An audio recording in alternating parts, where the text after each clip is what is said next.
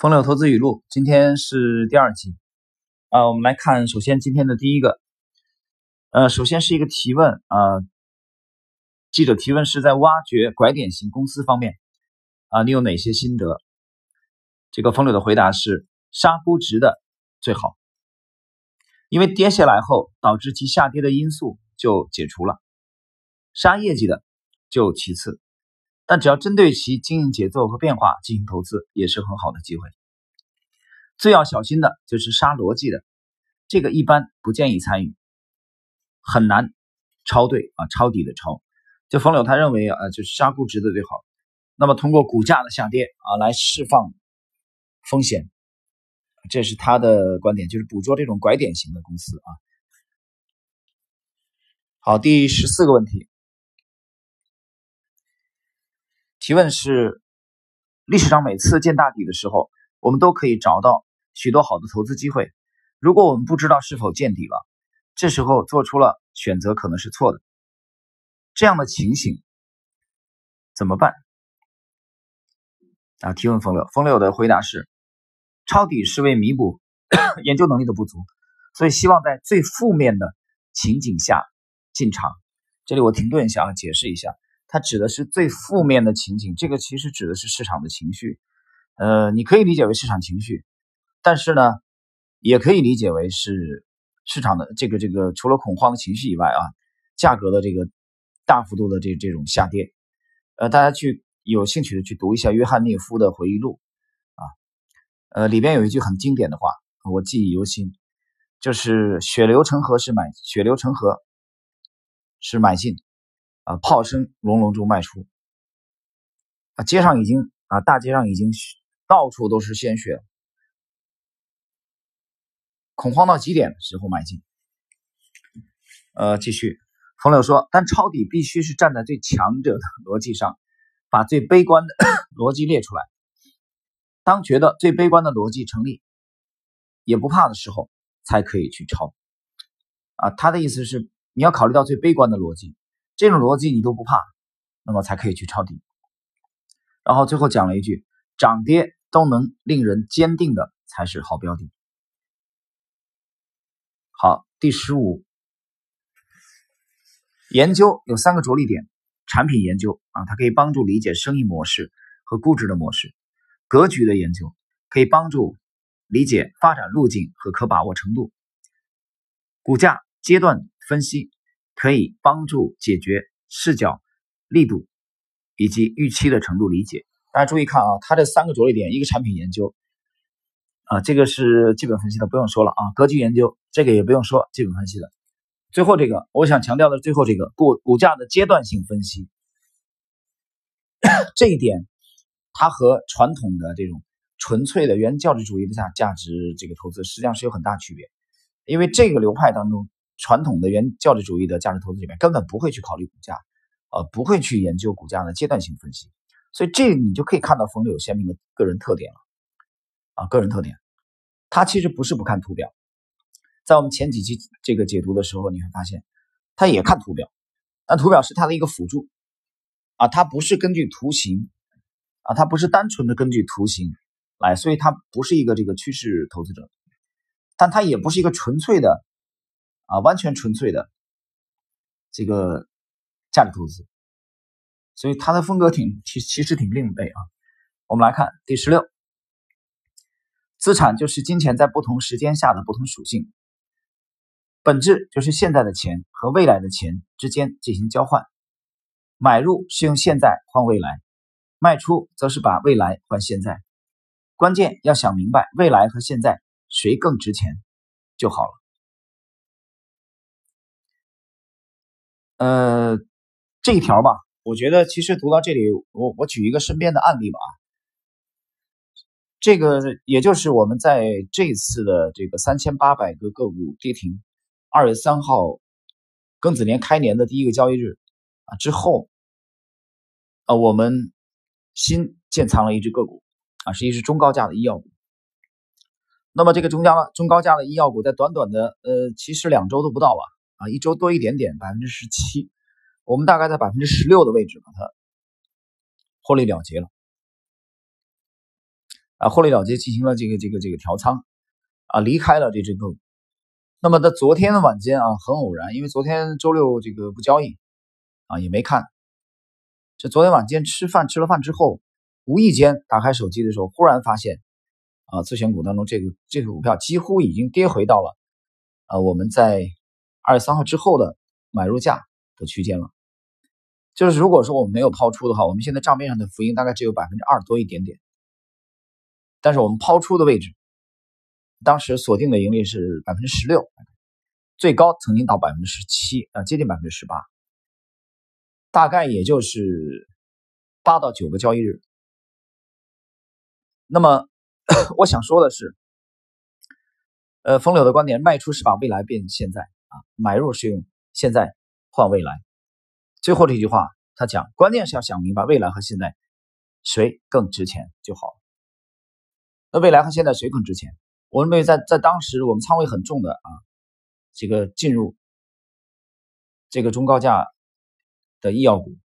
到只有八九个交易日迅速的把它这个变现锁定盈利，我们其实认为它现在更值钱，就是我们卖出的那一瞬间它更值钱。我们对它中短期内的向上的空间已经不抱什么期望期待。啊，我们认为我们找到了更好的标的，所以这个就是资产和金钱之间啊，这个这个不同的属性这一点。好，第十七，牛熊市就是这样一个判断依据。当然，对极少数的 优异公司来说，未来总是会强过现在的，这就是比牛熊大势更大的大势。这一点啊，这一句话很经典啊，这其实它就是解释了一个穿越牛熊的概念。为什么呢？他说极少数优异的公司啊，你就对美股来说，呃，在半亩红的知识星球，我这几个月连发了几篇随笔啊，其中有一篇就讲的是，呃，在零八年以后，道指在近期的这个高点啊，在今年的这个高点，道指已经翻了一倍，但是真正大涨而特涨的股票呢，在美股呢没有超过百分之十六，大量的股票没涨。还有相当一部分股票是下跌的，就极少数的股票不断的上涨，啊，整理创新高，创新高再整理，再震荡，再创新高，再震荡。这些公司在哪里呢？这些公司就是以这个 Facebook，以亚马逊啊，以奈飞啊，以这个苹果为代表的这些伟大的成长股。他们，彭柳刚才讲，他们未来总是比现在强。这这个时候是什么？这其实就是阿尔法。他们比谁强？比牛熊大势更大的大势。这风流讲的。所以从风流这个第十七句妙语啊，他的投资这个语录，你就可以看到，他其实这句话里边包含的，他也是认同这个呃自下而上的。我们知道一般的这个这个。也是有很鲜明的自下而上的这个特点的啊，就这这句话，其实我们可以读出浓浓的阿尔法的这个意味，而并不只是贝塔啊，大家好好体会一下啊。我觉得第十七这句话啊很经典。第十八，好的生意模式呃，我们得解释一下第十八的来源啊。第十八是上海证券报记者的提问：挖掘股票的策略怎么样？选股的核心标准是什么？我们看看冯柳怎么回答。第十八，他的回答是：好的生意模式同时符合可预期、可展望、可想象这三个要求。可预期是要搞明白一年内的业绩和估值情况，可展望是要能大致感受出企业三年的发展路径，可想象是要能对十年后的未来有所期盼，可以很模糊，但得有想头。前两条决定企业的业绩及可持续性，最后一条决定能否在估值上升的情况下表达业绩。第十九，冯柳说：“我不在意是否有低估，是否有成长，因为成长很难判断其持续性。我在乎是否具备持有价值，是否长期屹立不倒，至少能够抗通胀。”啊，这个第十九讲的是是否能够长期屹立不倒。这其实就是指的穿越牛熊的阿尔法啊，就是指的伟大成长股的这种逻辑，就是指的自下而上啊。第十九，大家和第十七可以结合起来去读一读啊，反复听一听。第 二十，涨跌都能令人坚定的才是好标的，跌令实的更实啊，实际的实，因为价钱便宜了；涨令虚处显得确定。因为得到市场的确认和佐证了啊，这个它里面谈虚实了，这很有兵法的味道啊。真正的投机是在价值的基础上进行的啊，这是冯柳的观点啊。投机是建立在价值的基础上。那么第二十一，